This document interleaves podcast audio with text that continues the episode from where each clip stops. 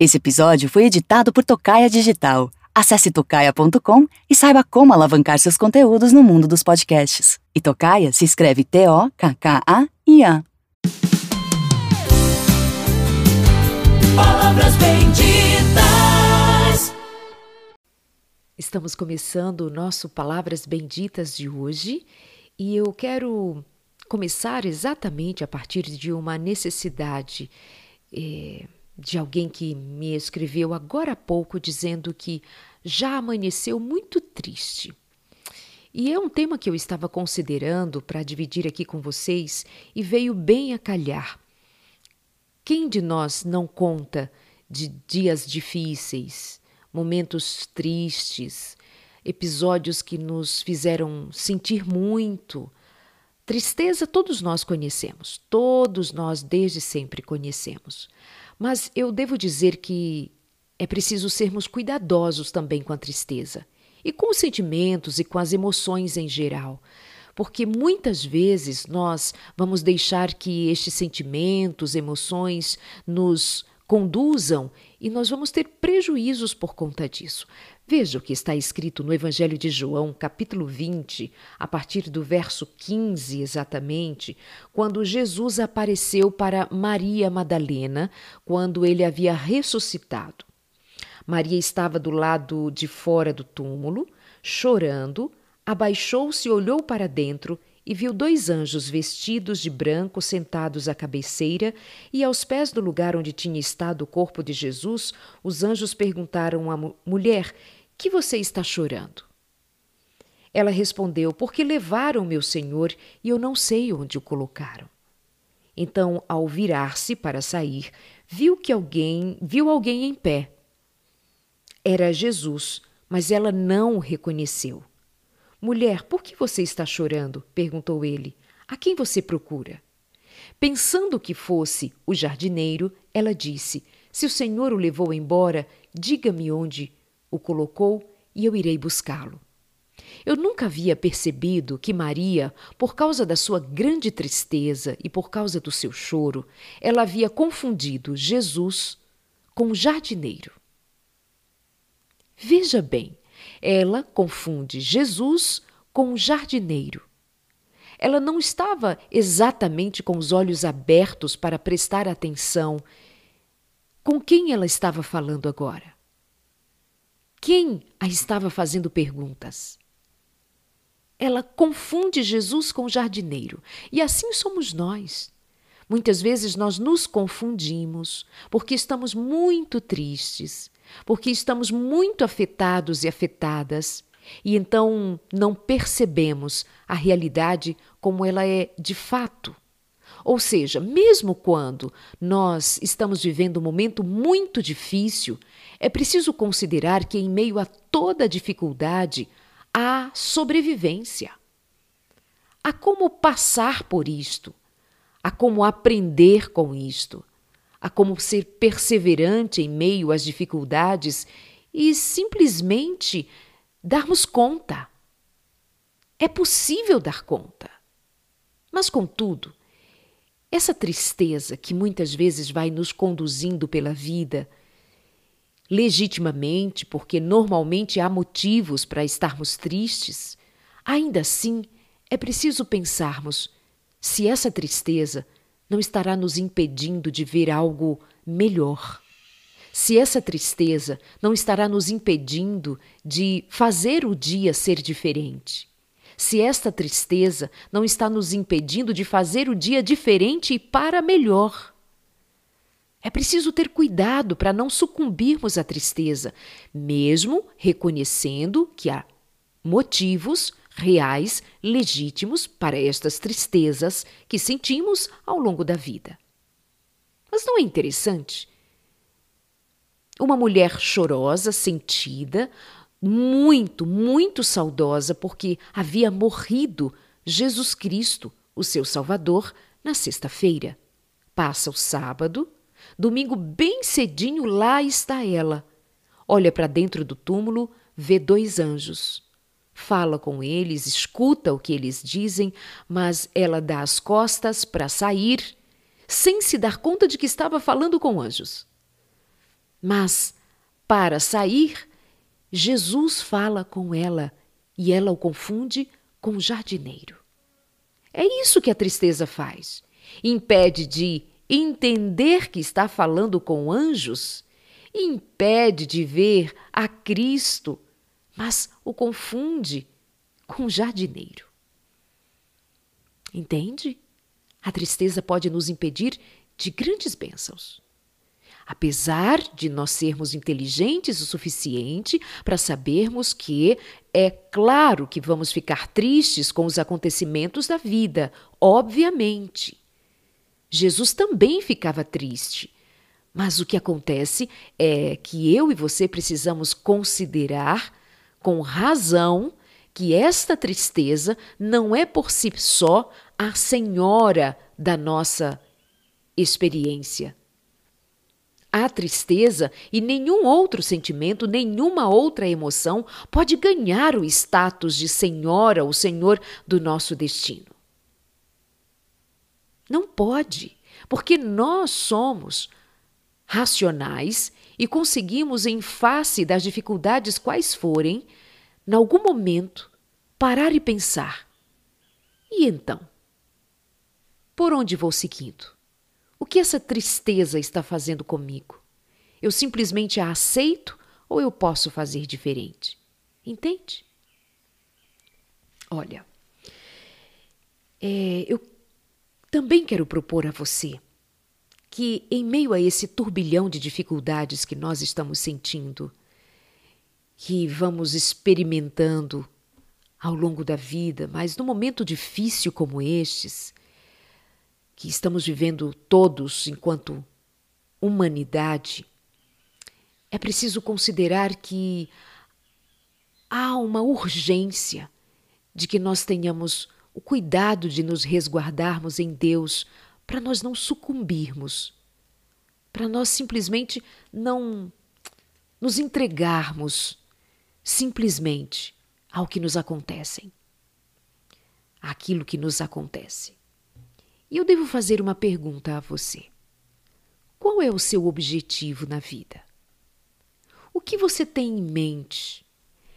Você tem um objetivo, um propósito? Porque isso também faz diferença quando nós vamos fazer enfrentamentos importantes na vida. Qual é o seu objetivo? O que você tem em mente? Fala para mim. Ou fala para você mesmo. Tendo em vista que todos nós devamos considerar que o objetivo número um de todos nós deve ser o objetivo do servir.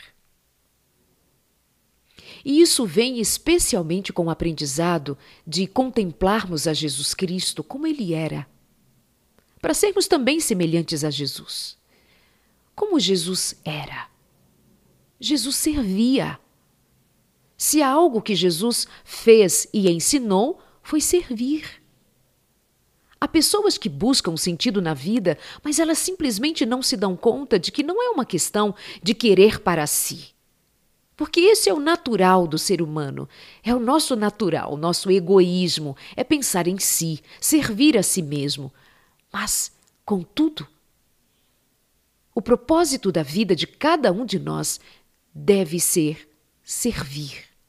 Nós nascemos para servir a Deus e ao próximo. Nós devemos ter sempre em mente que o que nós fazemos é um servir ao outro. As mães servem aos seus filhos, servem ao marido, Homens, pais, servem aos seus filhos, servem à sua esposa, servem à sua família. Nós vamos como é, servindo uns aos outros e vendo como nós, fazendo parte da vida dos outros, também damos sentido à nossa vida. Há pessoas que estão muito, muito desatentas à necessidade de servir. E elas se perdem e começam a se perceber quase que inúteis na vida. Eu quero compartilhar com você alguns textos que eu separei do livro Mente, Caráter e Personalidade. textos muito fortes que vão dizer assim: poucos males há que devem ser mais temidos do que a indolência e a falta de objetivo. Adoece, adoece a mente, adoece porque esse sentimento de inutilidade que é despertado em nós quando não temos um objetivo de vida é de fato adoecedor. Esse estado de viver em desânimo por falta de perceber que cada vida precisa ser despertada com o motivo de servir e de ter um objetivo a realizar. Qual é o seu objetivo? Não obstante, a tendência da maior parte das pessoas é justamente serem levadas por outros caminhos. E muitos destes caminhos, muitos destes caminhos vão nos conduzir a uma experiência de egoísmo. Puro egoísmo, sempre voltado a si mesmo. Mas poucos males há que devem ser mais temidos do que a indolência e a falta de objetivo. O espírito e o coração indolentes e sem objetivos são fácil presa do mal. Alguém que não tem um objetivo claro na vida, que não tem um propósito, são pessoas que facilmente serão seduzidas pelo mal. É nos organismos doentios e sem vida que cresce o fungo. É a mente ociosa que é a oficina de Satanás. Dirija-se a mente para os altos e santos ideais. Tenha a vida um objetivo nobre e um propósito, e o mal encontrará pouco terreno. Quando nós estamos ocupados, ocupadas com algo nobre, com algo especial, com algo que tem é, sentido e que dá sentido à vida, o mal não tem todo o poder que tem quando nós estamos vazios vazios de sentido, vazios de objetivo, vazios de propósito de viver. Sendo que já me adiantei a dizer que o propósito da vida de cada um de nós, o propósito de Deus para nós, é que eu e você, nós, sirvamos, amemos, cuidemos, pensemos não somente em nós mesmos. Não estejamos voltados, cuidadosos, não somente com o próprio eu, mas o que mais fazemos de útil pelos outros? Como servimos? Qual é o propósito que você tem para servir? Assim, quando nós estamos envolvidos em alcançar um propósito nobre e ao fazer o propósito de servir ser uma realidade na nossa vida, nós estamos como Jesus servindo também. Uma das principais causas da ineficiência mental e fraqueza moral é falta de concentração para fins dignos. Vou repetir para você. Uma das principais causas da influência mental, ou melhor, da ineficiência mental e da fraqueza moral é a falta de concentração em fins nobres fica vazio, desprovido de sentido. Qualquer um que simplesmente se entrega a uma vida banal, a questões supérfluas, sem sentido. Falta vazio. E é uma das principais causas de ineficiência mental e até fraqueza moral, porque mente vazia, oficina de Satanás. Você fica muito tempo pensando nas dificuldades, fica muito tempo pensando nas aflições, nas durezas da vida, fica muito tempo em torno de um único pensamento: eu sou triste, eu sou infeliz, eu não tenho nada, eu não sou nada, eu não sou ninguém. Por favor, Considere algo mais além de simplesmente pensar a respeito do que não deu certo. Considere fazer algo pela vida para que dê certo agora. Considere que você pode fazer alguma coisa para mudar a rota do seu dia, da sua vida, do seu destino. Seu jeito de pensar, sua personalidade, seu modo de ser é o seu destino. Seus pensamentos, seus sentimentos, suas emoções, o modo como você permite que te conduzam será o seu destino. Um estado de espírito abatido sem fim é o seu destino. Mas é o seu destino porque você tem permitido que assim seja não tem buscado vigor mental, não tem buscado vigor físico, então não tem alcançado também vigor espiritual e não consegue levantar-se para fazer os enfrentamentos necessários na vida, e todos nós precisamos enfrentar a vida. Quantos hoje levantaram para trabalhar a si mesmo, cansados, tristes, abatidos, mas foram trabalhar? Quantos médicos, enfermeiros, quantos profissionais de saúde hoje levantaram completamente cansados, desanimados, tristes, mas tiveram que levantar para ir salvar vidas, cuidar de outros. E assim estão vivendo, salvando outros e outros. E sabe o que os mantém ainda é, capazes de levantar? É a força de saber que a sua atividade salva vidas. E a sua vida também é salva nisto, apesar de todo o sofrimento. Mas não é possível que nós estejamos entregues às sensações, aos sentimentos, às emoções, às ocorrências, às circunstâncias, sem nós nos darmos conta de que somos capazes de fazer diferente. Isso é para a glória de Deus, é para honrar o nome de Deus.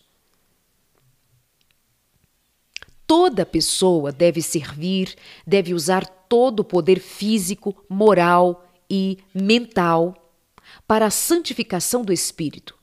Eu estou lendo o capítulo Princípios na Motivação da escritora Ellen White, o capítulo do livro Mente, Caráter e Personalidade, volume 1.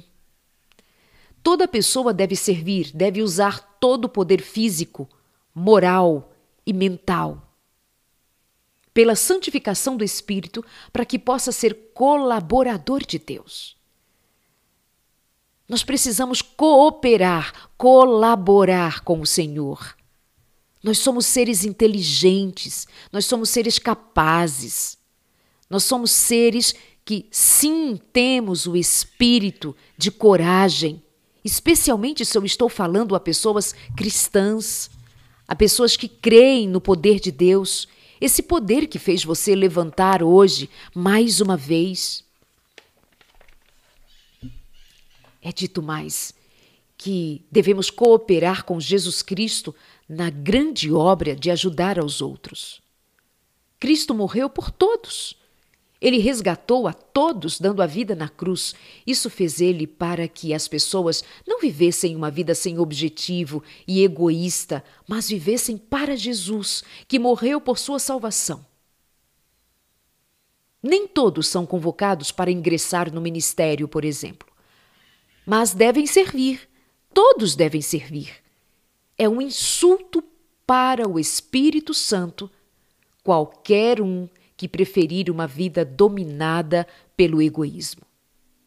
Tudo eu, tudo eu, tudo eu, tudo gira em torno do nosso eu. Se as coisas não funcionam como nós queremos, então, ou se qualquer circunstância é, se dá, eu me vejo fracassada, fracassado, como se eu não tivesse o Senhor a meu favor para que me ajude a levantar, me ajude a superar, me ajude a vencer, me ajude a prosperar.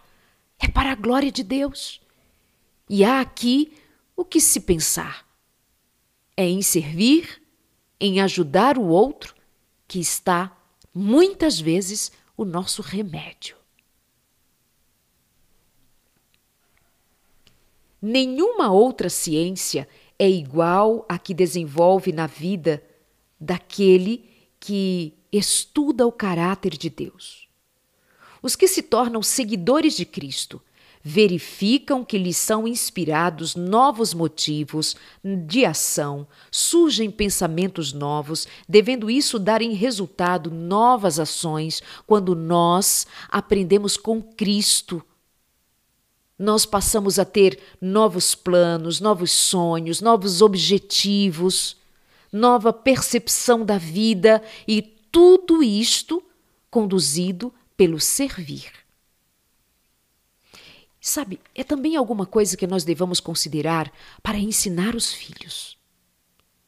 Nós temos a tendência, especialmente nos dias de hoje, de servir aos nossos filhos e não considerarmos ensinar nossos filhos a servirem também. Nós damos tudo pronto, comida pronta, roupa pronta, tudo na hora, tudo a contento, e as crianças são servidas o tempo inteiro, como se a vida girasse em torno delas. Já percebeu? Tudo é para elas. As crianças passaram a ser o centro da casa. Elas passaram a receber toda a atenção do mundo.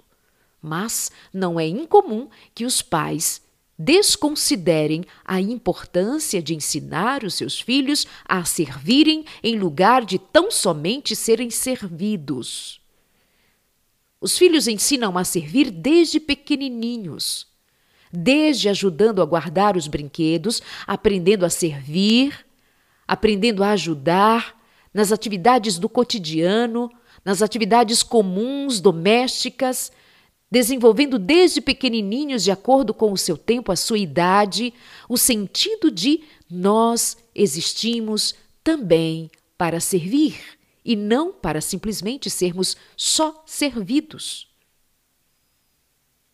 Nossos filhos muitas vezes são mal ensinados, mal acostumados. Recebem tudo pronto e não consideramos que isto seja alguma coisa grave, mas é. Você não tem notícias de noutros tempos crianças, adolescentes e jovens serem tão sofridos emocionalmente, inclusive, como estes de agora. E, de modo geral, muitos estão sofrendo por sentir-se inúteis na vida.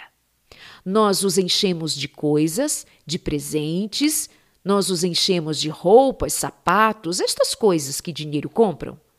E eles têm muito mais do que nós tivemos. Sim, nós até prometemos um dia que nós daríamos aos nossos filhos tudo o que nós não tivemos e temos dado. Nossos filhos têm mais do que normalmente nós tivemos também. Mas se tem uma coisa que nossa geração aprendeu, foi a servir. Era aquele filho que buscava um copo de água para o seu pai. Era aquele filho que ajudava até a lavar louça. Desde pequenininho. Aprendeu a lavar roupa. Na mão, nem tinha máquina de lavar, lembra? Aprendeu a ir num mercadinho fazer uma compra rápido? Lembra que nós aprendemos desde cedo, nós tínhamos tarefas, nós tínhamos algo para fazer no cotidiano para participar das atividades da casa. E foi assim que nós aprendemos. Foi assim que nós descobrimos o valor de participar, de ser membro ativo da família e quando foi necessário que nós saíssemos para trabalhar para ganhar a vida, nós estávamos já despertos para saber que é assim. A gente arregaça as mangas, vai lá e dá o nosso melhor. Onde foi que nós aprendemos? Onde foi que nós aprendemos a dar o nosso melhor enquanto profissionais? Quando nós éramos meninos e meninas em casa e que nós precisávamos lavar a louça bem lavada Precisávamos varrer uma casa bem varrida. Se não varrêssemos direito, então havia a mãe para dizer: vai varrer de novo. Nós fomos ensinados a servir, mas há indícios fortíssimos de uma geração que se sente inútil. O que fazem nossos filhos? Além de estudar, o que já é Sim, muito importante. Mas e das atividades comuns? O que fazem nossos filhos? Disso depende ter um objetivo na vida. Disso depende saber o sentido da vida. Disso depende saber que precisa cooperar com o todo e não receber tudo pronto nas mãos. É só uma menção que eu faço aos pais para que considerem envolver os seus filhos nas atividades domésticas. É ali que nós aprendemos também até a ensiná-los enquanto estão na lida do dia a dia com seus pais. É tempo de diálogo, é tempo de fazer perguntas interessantes. É nesse ambiente doméstico que nós vamos desenvolvendo com os nossos filhos uma relação profunda. E estaremos ensinando os nossos filhos o significado de servir. Mas o que fazemos enquanto criança, paparicamos demais, eles não participam de nada das atividades da casa, ficam num cantinho, veem televisão para ficarem distraídos enquanto nós ficamos livres para as atividades. Depois já está chegando na adolescência, não arruma um quarto, não estica o lençol na cama, não participa de nada na casa. Vêm os pais e dizem assim: Ah, Darley, demais, meu filho só quer ficar trancado no quarto, só jogos, só redes sociais, não participa. Claro, não foi ensinado, não tem o hábito. Fomos nós quem erramos. E nós ainda fazemos festinha para os nossos filhos, fazemos festas de aniversário, damos muitos presentes. Às vezes eu fico pensando, é, somos nós que estamos dizendo aos nossos filhos que eles são os senhores e senhoras da casa, são eles que mandam e nós somos os empregados e seus súditos. Vamos ali e nos curvamos diante da realeza, presenteamos, adoramos. Mas, veja bem, tem dado bons frutos assim? Penso que não. A realidade tem mostrado crianças, adolescentes, jovens tão cedo, tão cedo, mais infelizes do que você imagina. Automutilação, depressão, ansiedade, pensamentos suicidas, vontade de morrer. Sabe quando é que a gente tem vontade de morrer? Quando nós perdemos o sentido da vida. E não é possível considerar que crianças, adolescentes e jovens, tão cedo na vida, estejam tão perdidos. Mas normalmente é porque lhes faltam um sentido na vida. Não sabem o que é ter um objetivo. Os sonhos que eles têm são sonhos fúteis. E quando descobrem a futilidade dos seus sonhos, porque fica um rombo no coração, um vazio na alma. Então eles pensam que a vida realmente não tem sentido. Fossem os nossos filhos ensinados a servir, a amar, a pensar no outro, a ser abnegado, mais do que tem sido ensinado a ser egoísta, tudo para si. Nunca estão fartos de brinquedos, nunca estão fartos de roupa, nunca estão fartos de coisas, porque nós os ensinamos a amar coisas mais do que amar pessoas. Nós ensinamos para os nossos filhos que as coisas são muito importantes, chega a ser mais importante do que as pessoas. Sabe quando fizemos isto? Quando nós, para dizer que amamos, damos coisas, sem darmos tempo, sem darmos presença, sem darmos afeto, sem darmos as coisas que dinheiro compram. Somos nós que, quando voltamos de algum lugar, para dizer aos nossos filhos que o amamos, damos presentes, em lugar de fazer a criança feliz com a nossa presença. Os filhos não estão esperando seus pais porque os seus pais vão chegar, mas porque os seus pais estão lhes trazendo presente. Não deveria ser os seus pais o presente esperado? Mas somos nós que estamos ensinando que o melhor é ter coisas, amar coisas, em lugar de amar pessoas. Somos nós que temos ensinado aos nossos filhos um jeito de viver que é sem sentido, sem utilidade, Eles não fazem nada pelos outros, nem mesmo pelos seus pais. Não agradecem pelo trabalho dos pais, não agradecem por ter uma casa ou conforto, e não é porque nossos filhos são maus, é que eles não foram ensinados a valorizar pessoas, não foram ensinados a cooperar. Nós temos entregado uma geração que, bem diferente de outras gerações que aprenderam até mesmo de maneira um tanto exagerada, quando crianças trabalhavam tão cedo, quando muitas vezes não tiveram a infância. Mas ainda assim, é mais sofrido hoje do que foi noutros tempos, porque noutros tempos, ao menos com as atividades rotineiras, elas aprenderam a servir e servindo viveram. Servindo, se tornaram pais e mães de família. Servindo, puderam ter filhos. E destes filhos, ver o resultado do seu esforço.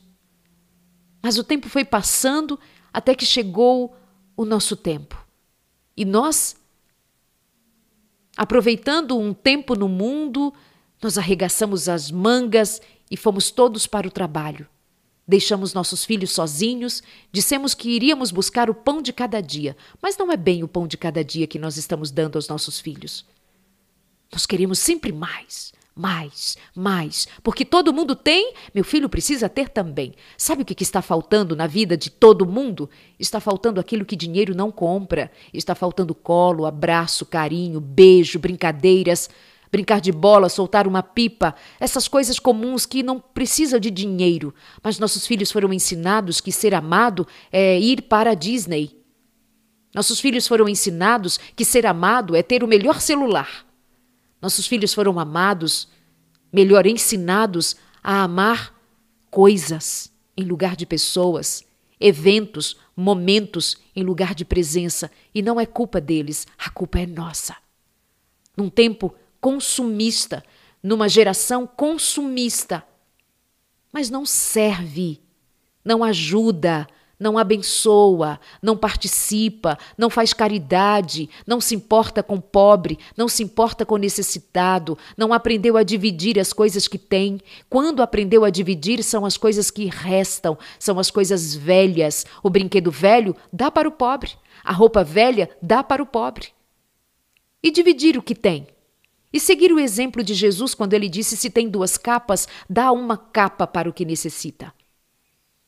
Nós damos o que não serve. Outro dia, quando houve calamidades por conta de chuvas lá no Espírito Santo, eu estive ali fazendo um trabalho quando as pessoas naquela comunidade estavam muito envolvidas, eh, esteve nos dias anteriores muito envolvida em mandar recursos para os lugares mais afetados pela calamidade. E aquelas pessoas relatavam o que as pessoas tinham também coragem de dar aos necessitados. Roupas que muitas vezes, quando eles estavam fazendo a triagem para saber se roupa de adulto, de criança, homem, mulher, quando eles pegavam nas roupas, haviam roupas quase que se desmanchavam de tão velhas, poídas, rasgadas, inúteis, mas quem doou pensou: estou doando, fazendo o meu melhor. Não estava. Seu guarda-roupa estava cheio de roupa nova, tinha sapato, tinha roupa, tinha tudo de bom, mas deu o que não prestava, deu a roupa rasgada, deu o pior, o que deveria ser para o lixo. Pensou que estava servindo alguém, fazendo caridade. É assim que fazemos? É assim que fazemos. Nós não somos bons o suficiente nem mesmo para reconhecer que alguém está precisando de uma roupa e que não necessariamente seja alguma coisa insignificante que eu não me dê conta de que dar a ele uma roupa rasgada é demonstrar tanto desprezo, não é? Mas enfim. Você tem ajudado seu filho, ajudado a sua filha a descobrir que na vida o objetivo número um é servir? é amar, é dividir, é doar, é fazer pelo outro, é se importar pelo outro. Não tem filhos, não tem crianças, adolescentes, jovens, não tem destes sofrendo porque eles não têm coisas. Sabe o que mais faz nossos filhos sofrer? Sabe o que mais impacta os nossos filhos, os filhos destes que nos estão ouvindo agora? Eu não estou falando daquelas crianças que estão tão em situação de tanta necessidade que os seus pais não têm uma tecnologia como estas que estamos usando agora.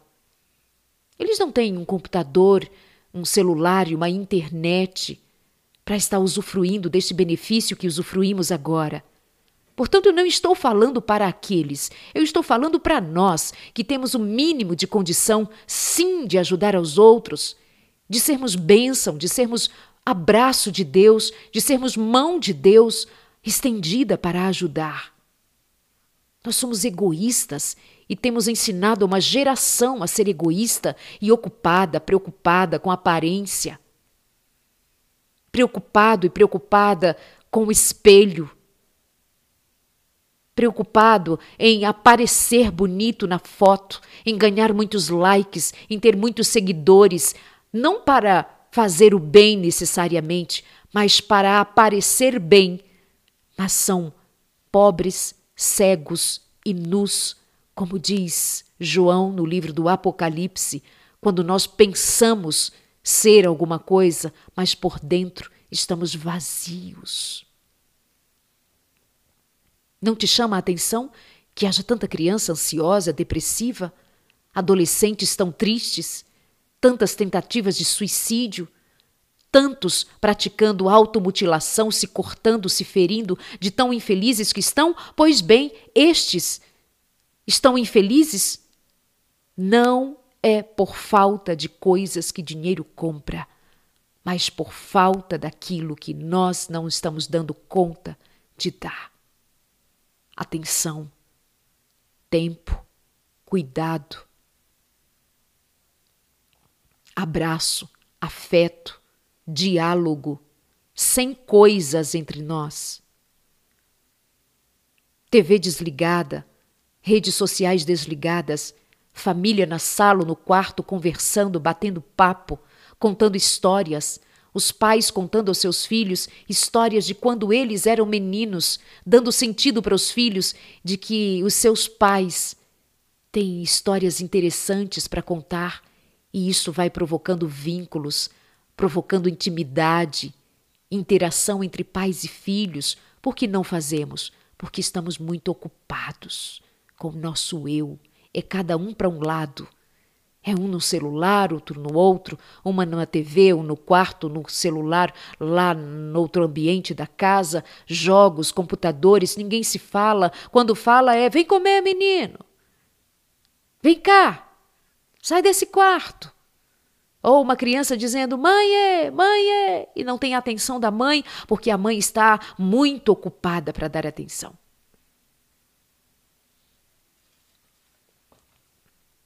Nenhuma outra ciência é igual à que se desenvolve na vida do que estuda o caráter de Deus.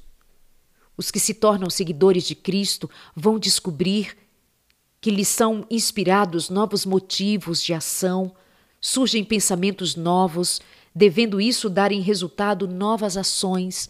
Onde estão as nossas atitudes, as nossas novas ações, o nosso novo jeito de viver depois que encontramos a Jesus Cristo? Só podem fazer progressos por meio de lutas, entendeu?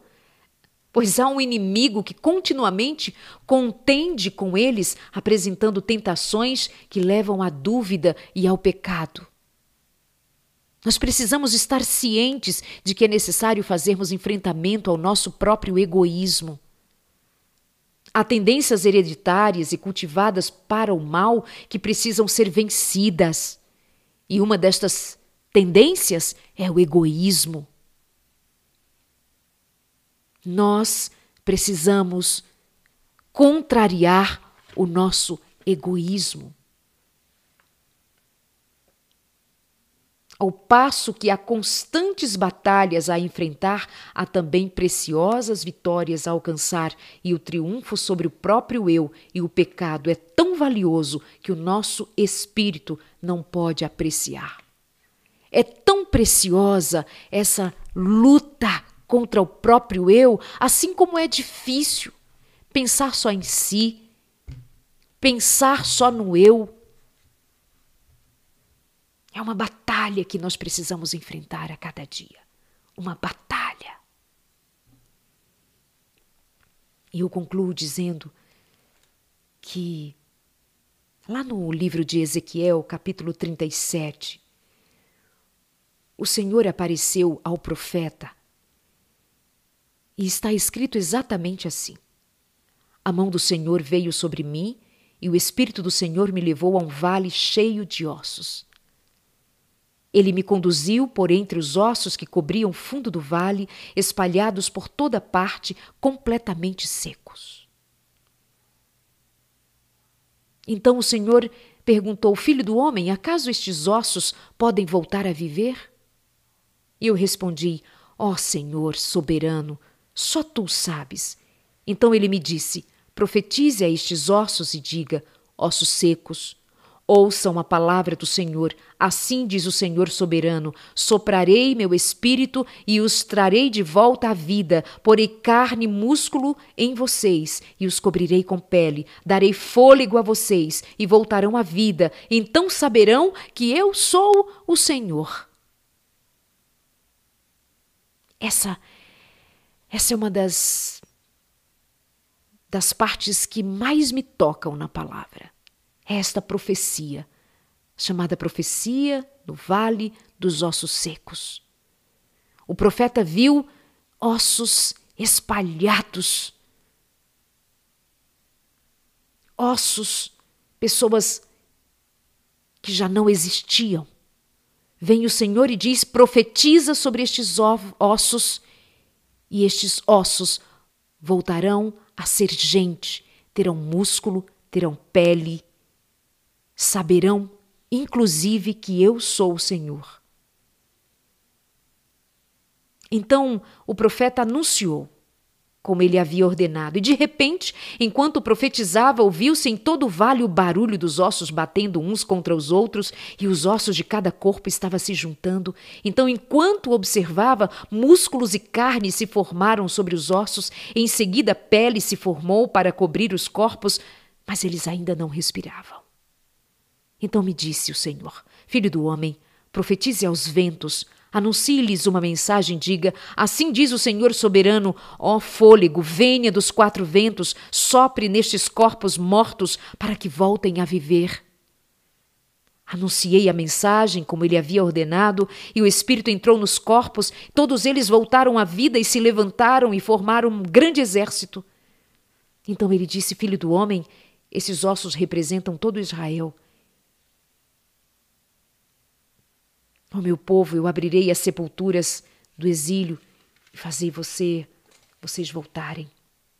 Soprarei meu espírito em vocês e voltarão a viver, e eu os trarei de volta para a sua terra. Então saberão que eu, o Senhor, falei e cumpri o que prometi. Sim, eu, o Senhor, falei e cumpri o que prometi. Eu concluo com este texto, fazendo menção a profecia que ocorrera no vale dos ossos secos, quando tudo parecia perdido, quando tudo parecia inanimado, não havia vida, não havia um jeito. Veio o Senhor e enviou profecia, e aqueles ossos voltaram a ter vida, músculos, pele, nervos, voltou a viver. Sabe quando? Quando o Senhor profetizou vida sobre eles. Quando o Espírito de Deus foi soprado sobre eles. É para que você e eu saibamos que uma vida sem ânimo, uma vida sem objetivo, uma vida sem causa é uma vida morta, mas nós que recebemos o Espírito de Deus, estamos recebendo do Senhor a oportunidade de vivermos. Ele está criando músculos espirituais, fortaleza espiritual, mental, novos pensamentos, novos sentimentos, nova atitude, um novo olhar para a vida. Quem nos dá é o Espírito de Deus.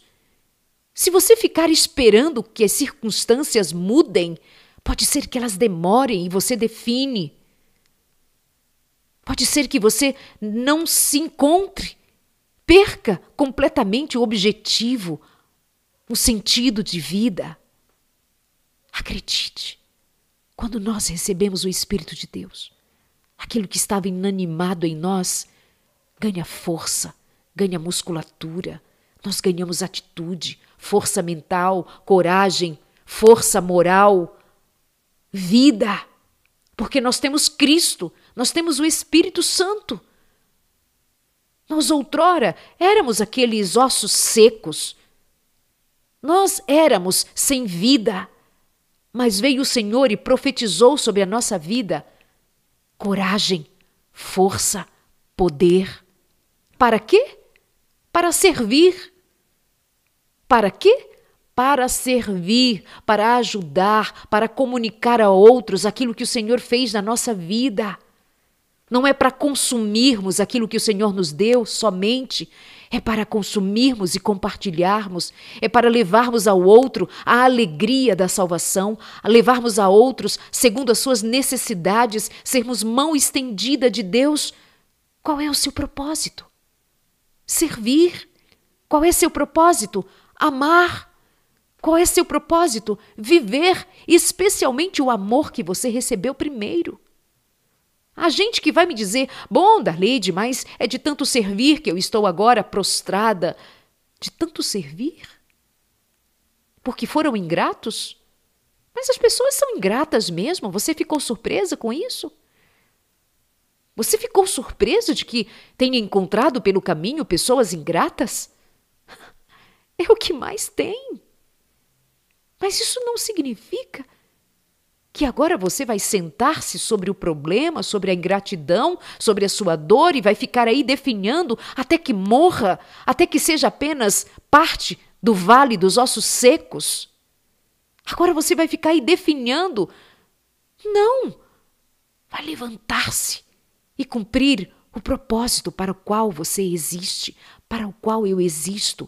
É para servir, é para abençoar, é para fazer bem isso é que dá sentido à vida. Ter um propósito, um objetivo, é levantar-se hoje e cumprir a missão para a qual nós fomos chamados, missão para a qual nós fomos levantados. Todos temos uma missão. E se em algum momento você não souber qual é a sua, eu lhe digo pela palavra de Deus, segundo o que Jesus Cristo mesmo disse: Eu não vim para ser servido, mas para servir. Amém? Pai querido, em nome de Jesus Cristo eu te peço, dá-nos o espírito de serviço, dá-nos o espírito de amor, do mesmo espírito que estava sobre Jesus. Dá-nos o Espírito Santo. Dá-nos, Senhor, o teu modelo, do teu caráter, da tua vida, como fostes entre nós, Jesus. Ajuda-me a servir, Ajuda-me a amar, ajuda-me a cumprir a missão de anunciar o teu reino, não somente pelas palavras de fé, mas por uma vida que serve, por uma atitude que glorifica o teu nome. Para tudo isto, para enfrentarmos o egoísmo que impera, para enfrentarmos um tempo que prospera em egoísmo. Ajuda, Senhor, a que seja diferente, a que seja altruísta, bondoso, misericordioso, compassivo, generoso. Queremos o Espírito Santo sobre nós para tão grande empreendimento, para tua honra e tua glória. Oramos em nome de Jesus. Amém.